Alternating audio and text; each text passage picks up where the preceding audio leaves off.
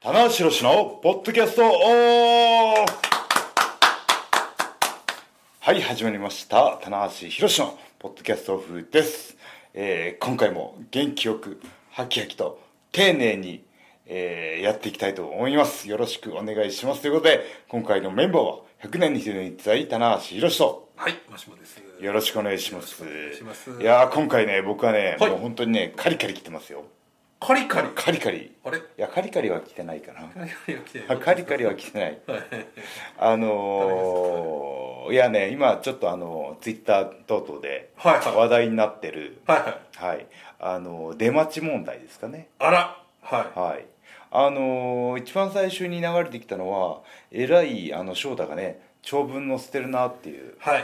いはい。はい、びっくりしましたねあ140文字とかじゃないんですねなんか貼り付けてあったんですかね今あのちょっとそのあれですね。長くできるやつがあるんです長くできるやつあるんで。あら今度タナさんもあの適用されるとさっきあのマネージャーの。あそう僕。まだね、はいそのあのいいろんな手続きとかやっちゃいけないことがあってなんか何ヶ月以上画像変えちゃいけないっていうのがあるらしいんですけどあはい。変えちゃった。 ち変えちゃってまだカウント1からょっとで言うこと聞かないから。はいあなるほど。だから承認マークまでは遠いぞとはいはいまあまあちょっと今そのね、うんツイッターのね仕様がいろいろ変わったんで。そうまなんですよたねちょっとそういう長文もね載せられる選手も出てきてるとういう。んいやでもちょっとね驚きまねしたね。はい。僕あれ1回読んだだけなんですけど何があったんですかねどっかの大会かどっかでそうですねちょっと最近そのファンの方がそういう事象がちょっと23回続いて、うんまああの選手側からもちょっとそういうことが増えてきているので、うんあの会社の方に連絡があったりとかっていうのもありますし、はいあの矢野さんもあそうい矢う野もありましたねツイッターもね更新されてたりしましたので、まあ、ちょっとそこら辺が状況として出てきてるということですかね。うんだからがっちりあのーコロナ禍というかはいはいまだそのね、はまいあの時はなかった事象ですもようね完全にコロナの時はねねもあうの全てはという感じでダメでしたけどいも、ね写真撮影もはいはいサインもはいねはい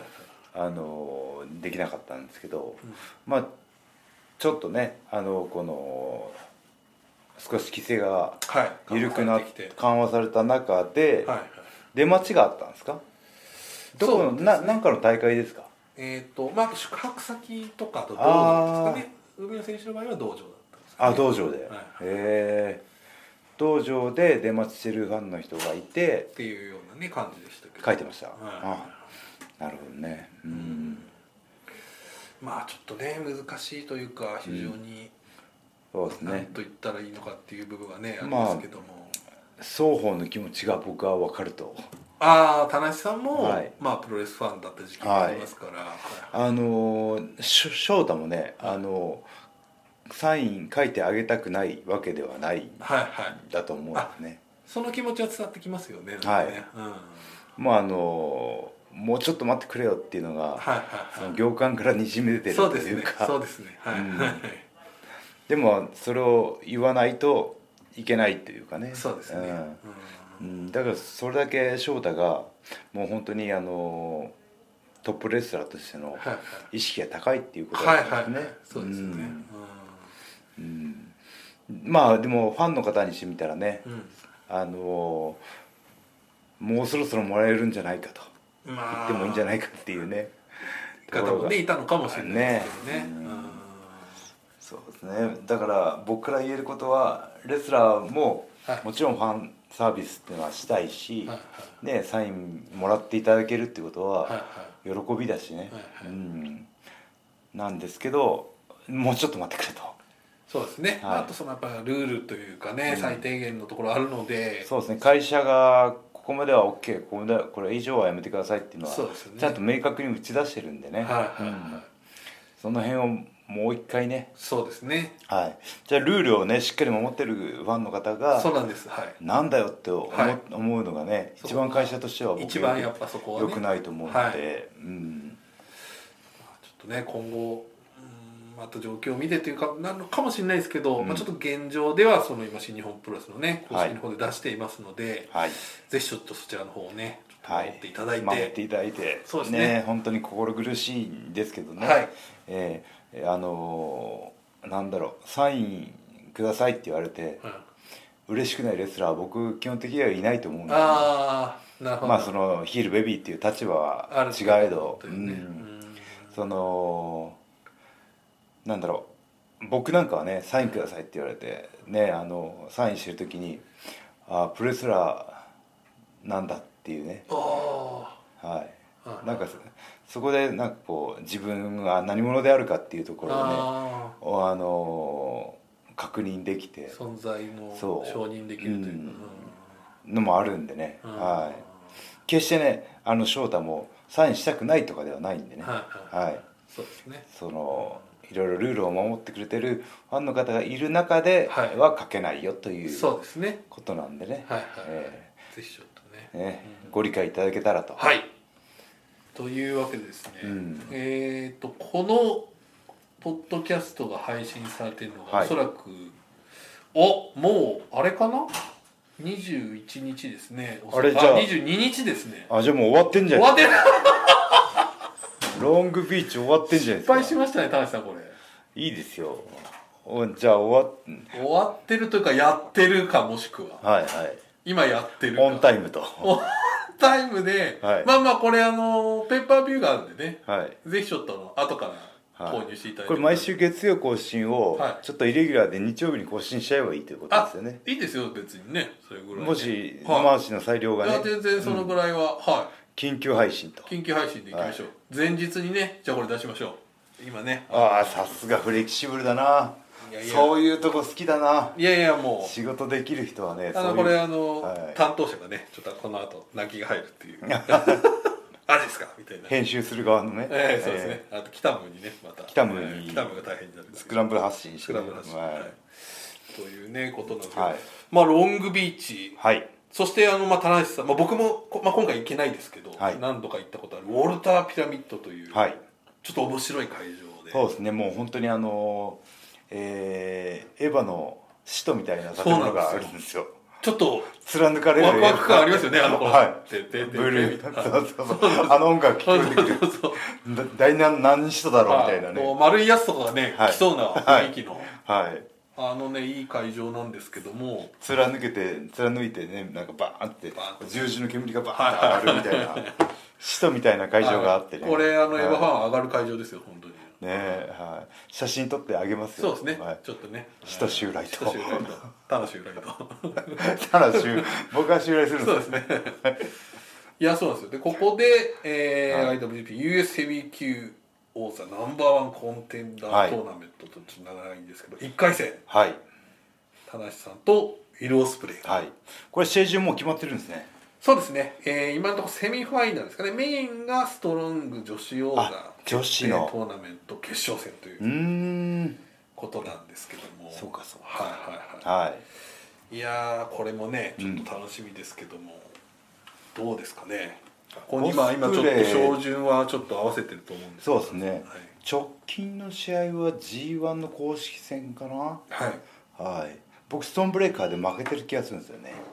はい確かね実はそんなにやってないですよね、思うほど、ねはいはいはいはいだからオスプレイがジュニアの時なのかな、はいあぼ僕と組んでなんかちょっとヘビーに行くぞみたいなタイミングで、あの G1 ゴールデンラバーズとそうですねなんかああそう組んだ時もありましたしとと僕とオスプレイとはいコラケンホールでやっいた、やあれいい試合でしたね、はうんうん、あれ完全に僕だけ替えの外ですけど にぎやにぎや他のか3人がバンバン飛ぶと飛んで あれ飛んで飛んで飛んでとありましたねはいでもまあいい試合僕的にはいいは僕だけ回ってますよね回って回回っってて回回る担当だ回ったって受けるとヒロシがねヒロシが受けるとはいい、いやそうなんですよ、これはだからまあちょっとどうですかねその片側の方は、えーランス・アーチャー選手がねが1回戦か勝ち上がってねうんなのでということですけども、なので、えー僕があのこのオスプレイも、はい、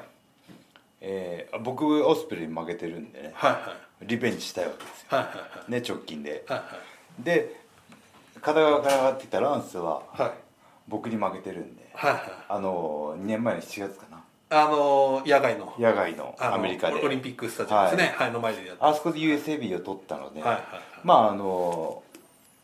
そのランスからしたら棚橋にはリベンジをしてから行きたいという中ででも僕は、えーケニーともそうなんです因縁が深くてはケニーも僕に敗れて、い、はえ新日ー、本死にを去ったのでケニーからしたら、いは棚橋もい、いや倒したい相手と。これは正直その気持ちはありあると思うんですよ、まあ、はいむしろオスプレイ選手にはもう勝ったので、うんうんまあ棚橋来たらっていうねね思いはあるでしょうし、はファンもやっぱりあの時のね再戦というのはうんちょっと期待ありますから、うんただオスプレイ選手はやっぱりね、はいドームで負けてますからそうかこれはいろんな人の思惑がねオスプレイもリベンジしたいとそうですねはうんこれまああの僕と1回戦オスプレイですけど、はいオスプレイが勝ち上がったらオスプレイ対ランスという異次元の対決がそうですねうんこれあのい以前 G1 でやってるんですかねあ確かもうあるんですねはい、でその時にランス・アーチャー選手がこう大爆発したというか、うんうんそれでこうちょっとその勢いでちょっとね AEW の方にも行ったというのがあったので、まあそれはそれでっていうのはありますし、まあ棚橋ランスうんいやーこれはちょっと俺もう一回行きたいなおうんですね、はいいやいいじゃないですかうん見たいですよこれあのヒリヒリ感はがはいあれば、はい僕はダイエットに成功するあだそそこの緊張感がやっぱりね、あーえまあそうですねえ多分ねその引きずると思うんですよねはいはい日常にまで持ち込んでしまうその緊張感を、ちょっとはい、そしたらもうこう食べていいかどうかのそうですね判断はもうバッとねもうダメですよねもうそんな福岡空港のピシッとはいもうガラガラですよ全部シャッターしてくだあさいのね搭乗口のすぐ上そうがなんですよねラいいとこにあるんですよねいらっしゃいみたいなそうあと15分食べれでるあエスカレーター上がったところに看板があるんですいらっしゃいみたいそうそうはなぜひとかね、えいねーそういうねことも断ち切れるかもしれないとそうはいいやーこれはねちょっとあれですしでもあのこうやってね今回僕もトーナメントに参加させてもらってチャンスもらってますけどはい一個一個のワンチャンを逃すと、はいもうね次なかなか回ってこないですよはいだからその US ヘビー逃しはいた後このね、はいえー直近だとネバーの6面で勝つまでベルトなかったわけだし、そうですねね、うんはいでまたここであのーまあ、前線はしたとしてもうん陣容がね今新日本プロレスの陣容がいやーすごいので、次から次へと今ね、うん新キャラ僕もは会社のこのマッチがメイクする側の人間だったら、い、はいやっぱり若い選手を優先的にああはいはいチャンス上げたいと思いますもんねまあやっぱりそうですよね、うんそこはちょっとだから5年後10年後の新日本のそうですそうですためにもなるじゃないですか、はうんいそうですね、うんそこが今ちょうど過渡期というか、はいこう混然一体となってるだけにそうきっちりと結果をそう残してうん、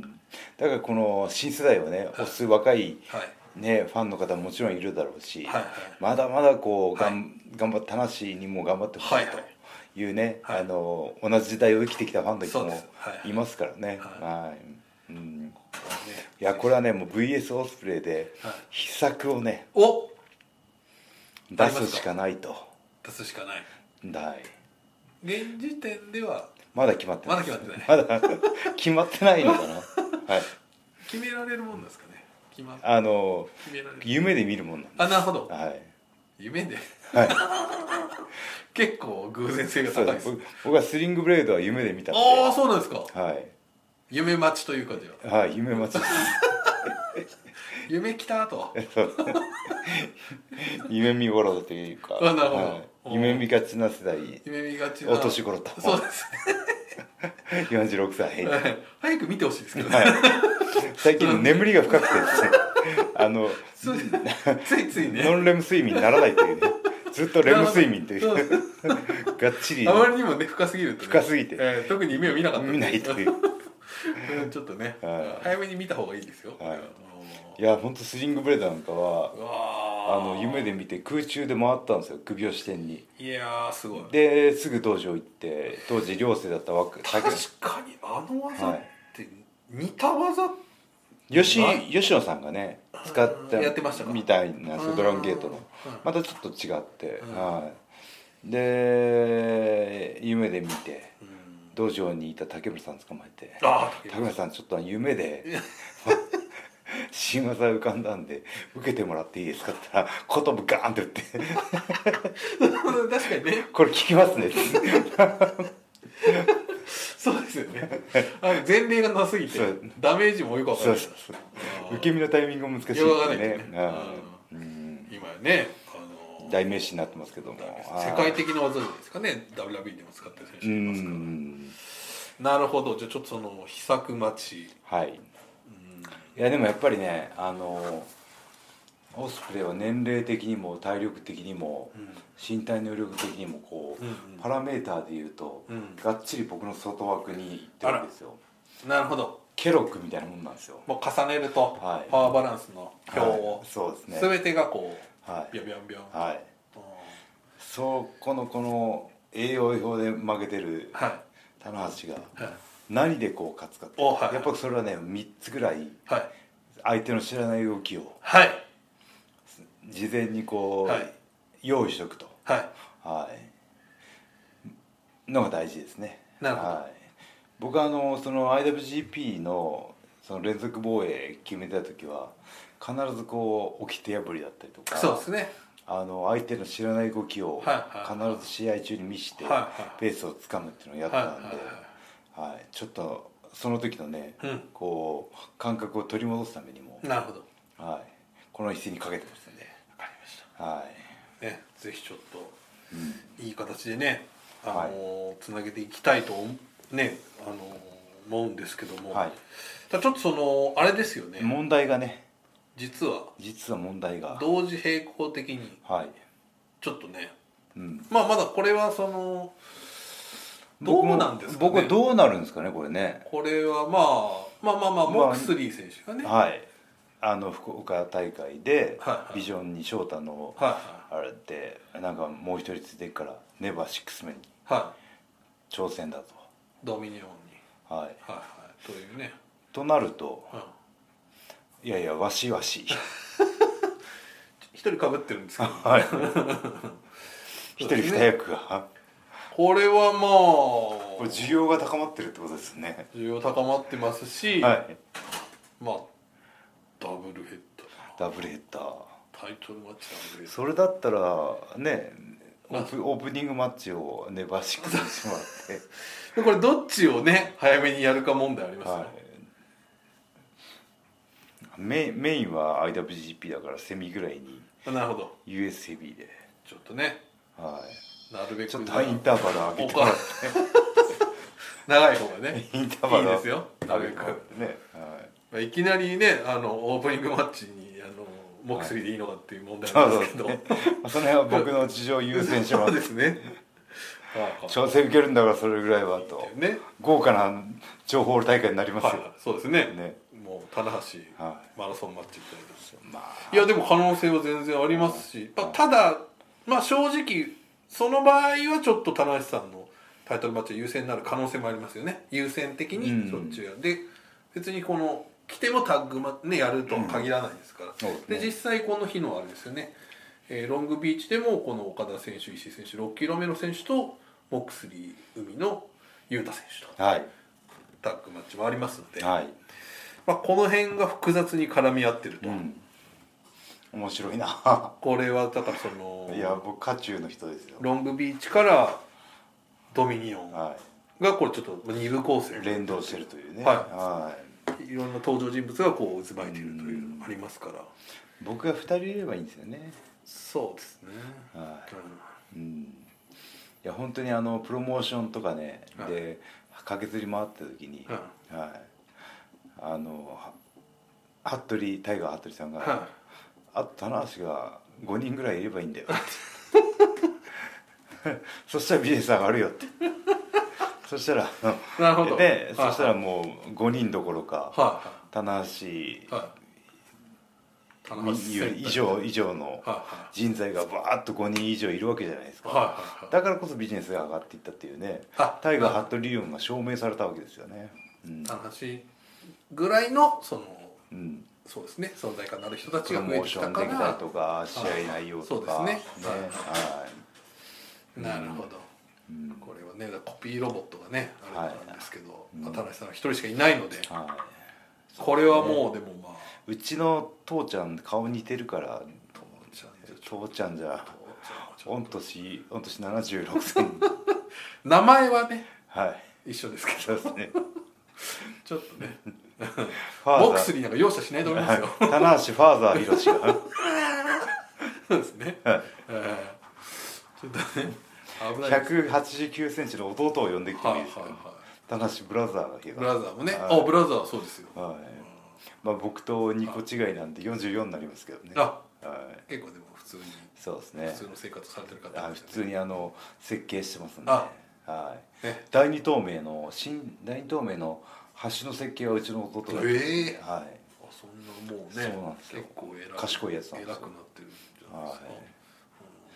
僕に1 8 9ンチがあったらねうんいやそうですねえあいやもう本当に不思議なもねんですねやっぱり、ね、幼少期の過ごし方本当大事ーあら、僕もねよく寝た方なんですけどう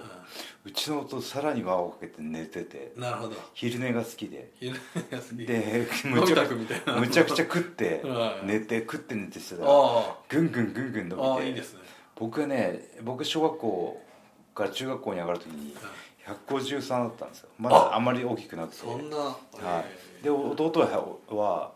小学校6年生の時に1 6 9センチあって、あら大きい、はい、う僕ね弟のお風呂の自転車を乗ってたんでん、すよ逆の 逆パターンリンチが中学校が自転車通学になって、はいはい僕あの当時このカマキリとか、はいはいこう切り替えのあるありますね当時流行ってたやつあがりましたありましたでもあの学校に乗ってくには T 字ハンドルもダメそうだですしね、うんカマキリもダメで、うんこうママチャリっぽいハンドルじゃないとダメで、はいはいはいははい、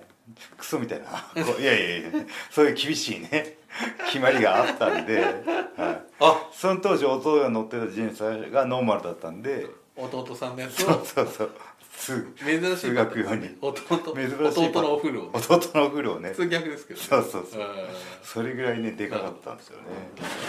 まあまあまあねそんなあれですけ ど話の家族話はいいそうやですねはいはいなんでねちょっとこれはまああのまあ発表されてないっていうことはこれはもうロングビーチに次第でロングビーチの結果を受けてってこと状ですね況は変わるとうんいうことだと思いますよ、これはね、あの素直にそういうことだと思いまフすのでレキシブルにねはいはいなんでこれはちょっともうここを経て、そしてどうなるのかそうですといねうところを見ていただきたい、いやー楽しみですねはまあまたねこう僕年間3回ぐらいこうコッションを変えるんですけどいうん、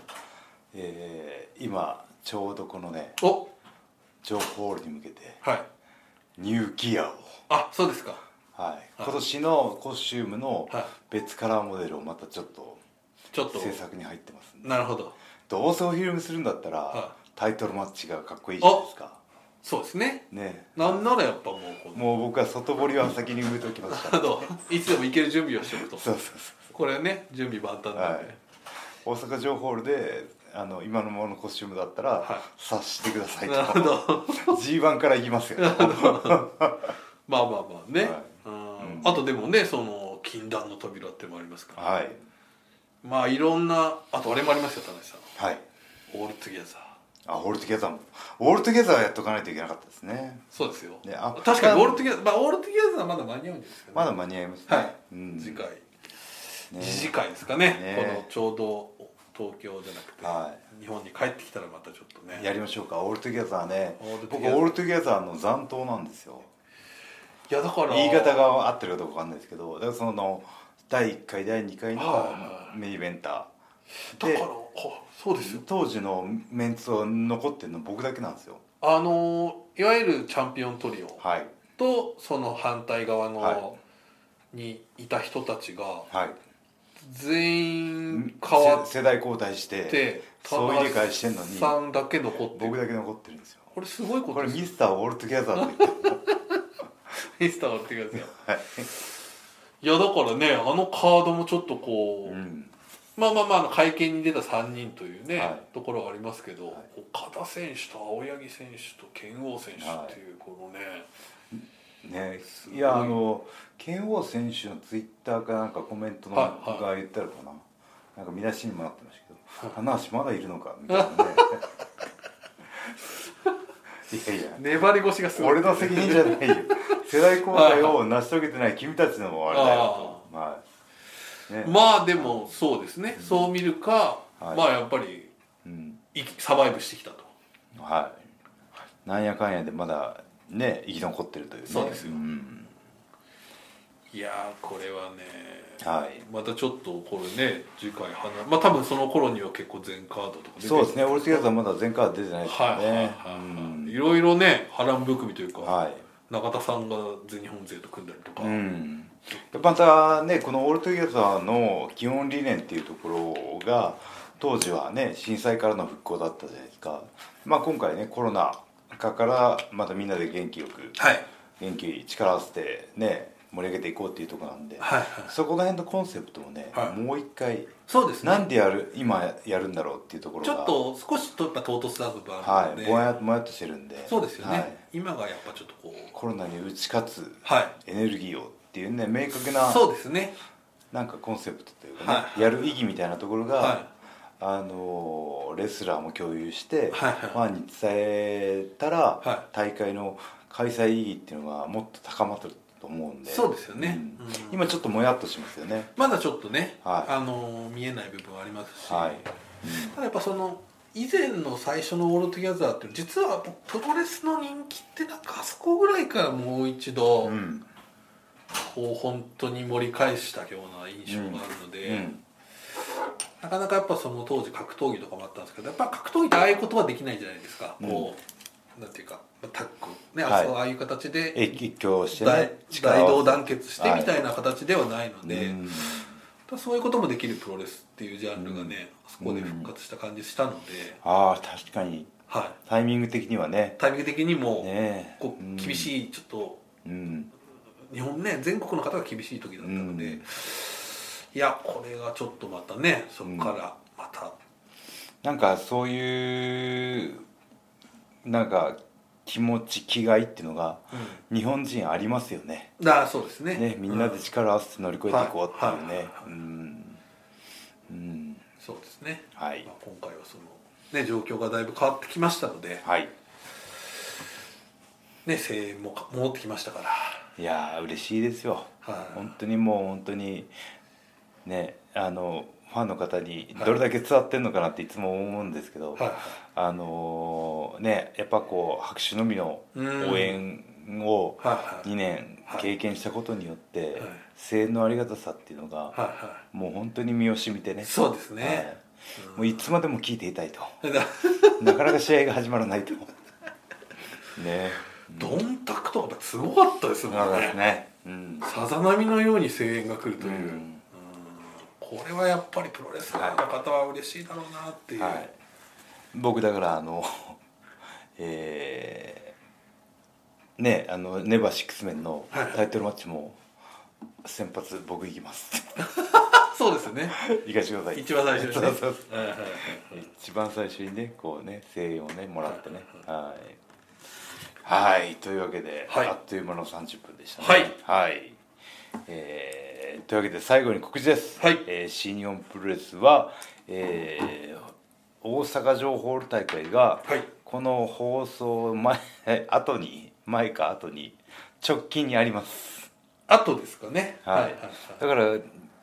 一日早くしてくれれば、ああのあれですねロングビーチの前ですねあロングビーチのね、はい、ロングビーチの前なのでこれはちょっと早めに出すあそうロングビーチ前にね、ははいい